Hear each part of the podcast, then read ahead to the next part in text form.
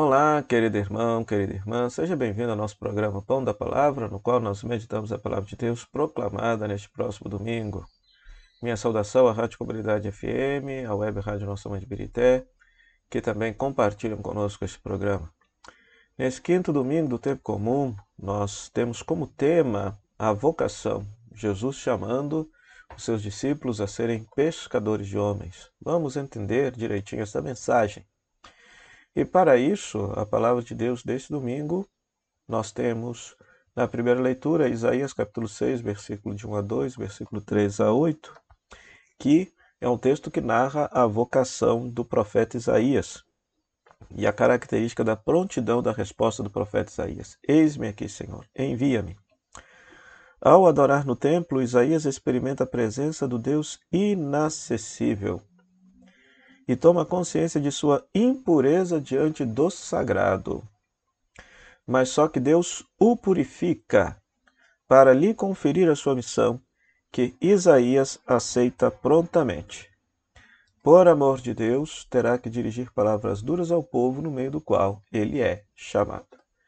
Então, esta vocação do profeta Isaías do templo, na qual ele se percebe impuro diante do chamado, Deus o purifica e Deus lhe fortalece para que ele possa vivenciar com plenitude a sua vocação, de dizer palavras duras ao povo de Israel para que o povo de Israel se converta, né?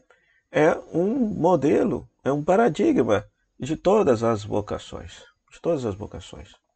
Quantas vezes nós nos imaginamos assim, nossa, eu sou incapaz de responder ao chamado de Deus, Deus poderia chamar outra pessoa porque eu sou impuro, porque eu sou pecador. Mas Deus conta conosco, como nós veremos no Evangelho. Jesus não contou com os melhores do seu tempo, mas contou com aquelas pessoas que tinham essa disponibilidade, esta prontidão para poder o seguir, independente das suas fraquezas, incoerências e pecados, mas seguiram a Jesus. Então, nesta primeira leitura do profeta Isaías, temos como essa característica a prontidão. Eis-me aqui, Senhor, envia-me. Que nós possamos rezar nesse domingo pedindo ao Senhor que nos dê essa prontidão desta resposta ao chamado que o Senhor nos faça. O Salmo 137 e 138 é um salmo de adoração a Deus no templo. O fiel, o peregrino, adora a Deus no templo de Jerusalém. Né? Na segunda leitura, nós temos a primeira carta de Coríntios, capítulo 15, versículo de 1 a 11. De 1 a 11. E esse texto fala do Evangelho de Paulo, a ressurreição de Cristo. Né? A primeira parte do texto, ou seja, os versículos 3 a 5 do capítulo 15 da primeira carta de São Paulo aos Coríntios, é a fórmula mais antiga do querigma cristão, o anúncio de Cristo morto e ressuscitado. Quando se fala querigma, se fala dessa primeira catequese, desse primeiro anúncio que os cristãos faziam. Eles basicamente anunciavam Cristo morto e ressuscitado. Cristo é o Messias por quê? Porque foi ressuscitado por Deus. Paulo inclui-se na lista das testemunhas, pois ele também viu o Senhor glorioso no caminho de Damasco. Então, essa aqui é uma curiosidade, né? Paulo não conviveu historicamente com Jesus, histórico, mas encontrou-se com Cristo ressuscitado. Em outra carta ele fala: Não conheci o Senhor Jesus pela carne, mas o conheci glorioso, ressuscitado. Essa cena, por exemplo, dele na estrada de Damasco, o encontro do Senhor com ele, o qual transformou sua vida religiosa, transformou toda a sua perspectiva de fé.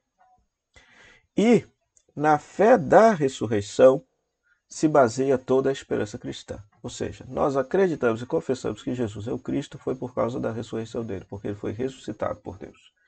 A ressurreição é como se fosse a confirmação do Pai do Céu de que toda a vida, pregação e obra de Jesus estava absolutamente certa. Ou seja, ele que foi injustamente condenado à cruz é ressuscitado, reabilitado por Deus por meio da ressurreição, colocado agora no estado de vida que a morte não tem mais poder sobre ele. De tal maneira que, se Cristo não ressuscitou, vã é nossa fé. Vã é nossa fé. Então, o fundamento da nossa fé é a ressurreição de Cristo, que também nos possibilita a nossa ressurreição, a nossa vida eterna. É, o motivo de Paulo dizer essas coisas na carta aos Coríntios é por quê? Porque havia gente que não acreditava na ressurreição naquela igreja, tinha dúvidas, ou queria esclarecer acerca desse tema. Então, por isso que Paulo vai gastar, por exemplo, capítulo 15 para poder esclarecer essa situação ali na comunidade. Então, quando se fala ressurreição, é bom que se esclareça, aproveitamos esse tempo para dizer isso também. Ressurreição é absolutamente diferente de reencarnação. Eu sei que na cabeça de muita gente desavisada, eles acreditam que a gente morre, nasce de novo, morre, nasce de novo. Não. A Bíblia nos ensina, a fé cristã nos ensina que nós temos apenas uma vida e após essa vida somos ressuscitados para a glória de Deus. Viveremos eternamente em Deus, que é o nosso céu, que é o nosso paraíso. Foi isso que aconteceu com Jesus. Quando os discípulos afirmam que Jesus foi ressuscitado, significa que Jesus entrou na vida de Deus, na vida eterna, na vida gloriosa. É claro, ele se deixou ver e experimentar, ele se manifestou aos discípulos para que os discípulos, após a paixão, após a crucificação, tivessem a ciência que ele estava vivo. Mas a ressurreição não é para este mundo, a ressurreição é para a vida eterna. A ressurreição é a entrada na vida eterna junto de Deus. Pois tudo aquilo que vive nessa história morre, mas aquilo que está em Deus permanece para sempre. E o Evangelho, Lucas capítulo 5, versículo de 1 a 11, narra a pesca milagrosa e a vocação dos primeiros discípulos. Encerrados os primórdios do, do Evangelho, capítulo 3, capítulo 4, começa agora a atividade da expansão da pregação de Jesus, a constituição do novo povo de Deus. E aí nós temos a figura de Simão Pedro, cujo barco é o púlpito de Jesus. Jesus utiliza do barco de Pedro para poder pregar e anunciar a palavra. O barco no Evangelho é sempre símbolo da igreja, símbolo da comunidade. O barco é o instrumento da pesca milagrosa, sinal daquilo que Pedro e seus companheiros serão, pescadores de homens. Então preste atenção. O povo de Israel é um povo que vivia praticamente no deserto. Então, quando se fala que mar da Galileia, não se trata especificamente de um mar, é um lago. É um lago que se tinha, que é muito grande, né, mas não é mar.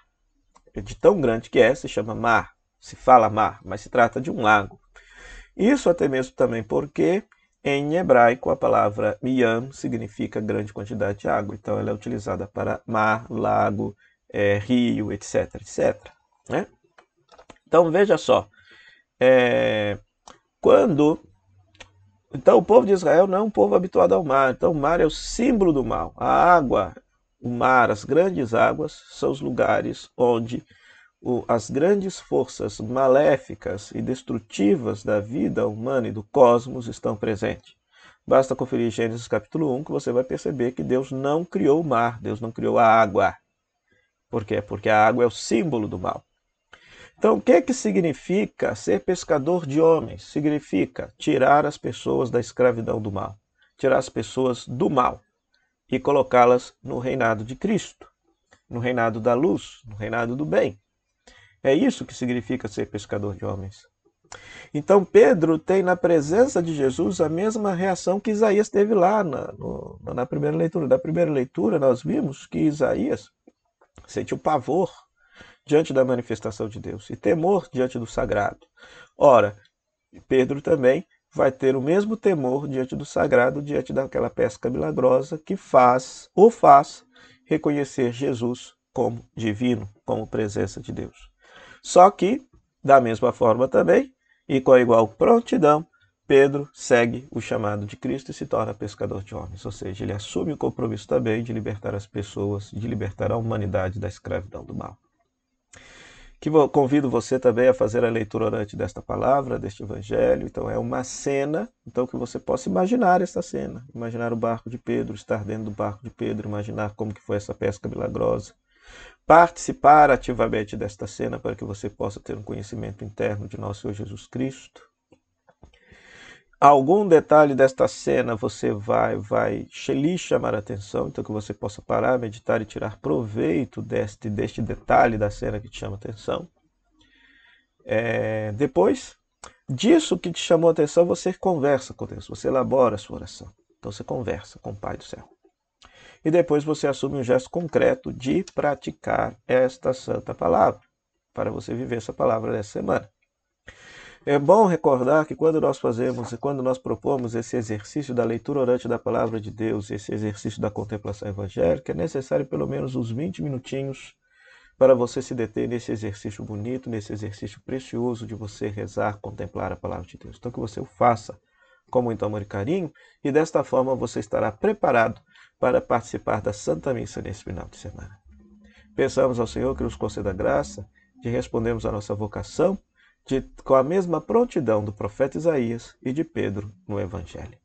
O Senhor esteja convosco, Ele está no meio de nós. Que a bênção de Deus Todo-Poderoso, Pai, Filho e Espírito Santo, dê sobre vós, permaneça para sempre. Amém. Meu muito obrigado à Rádio Comunidade FM, à Web Rádio Nossa Mãe de Birité, que nos cede esse espaço para pregarmos a palavra de Deus. É você, querido rádio ouvinte internauta, pela sua audiência. Até o próximo programa, o Pão da Palavra, se Deus quiser. Tchau, tchau.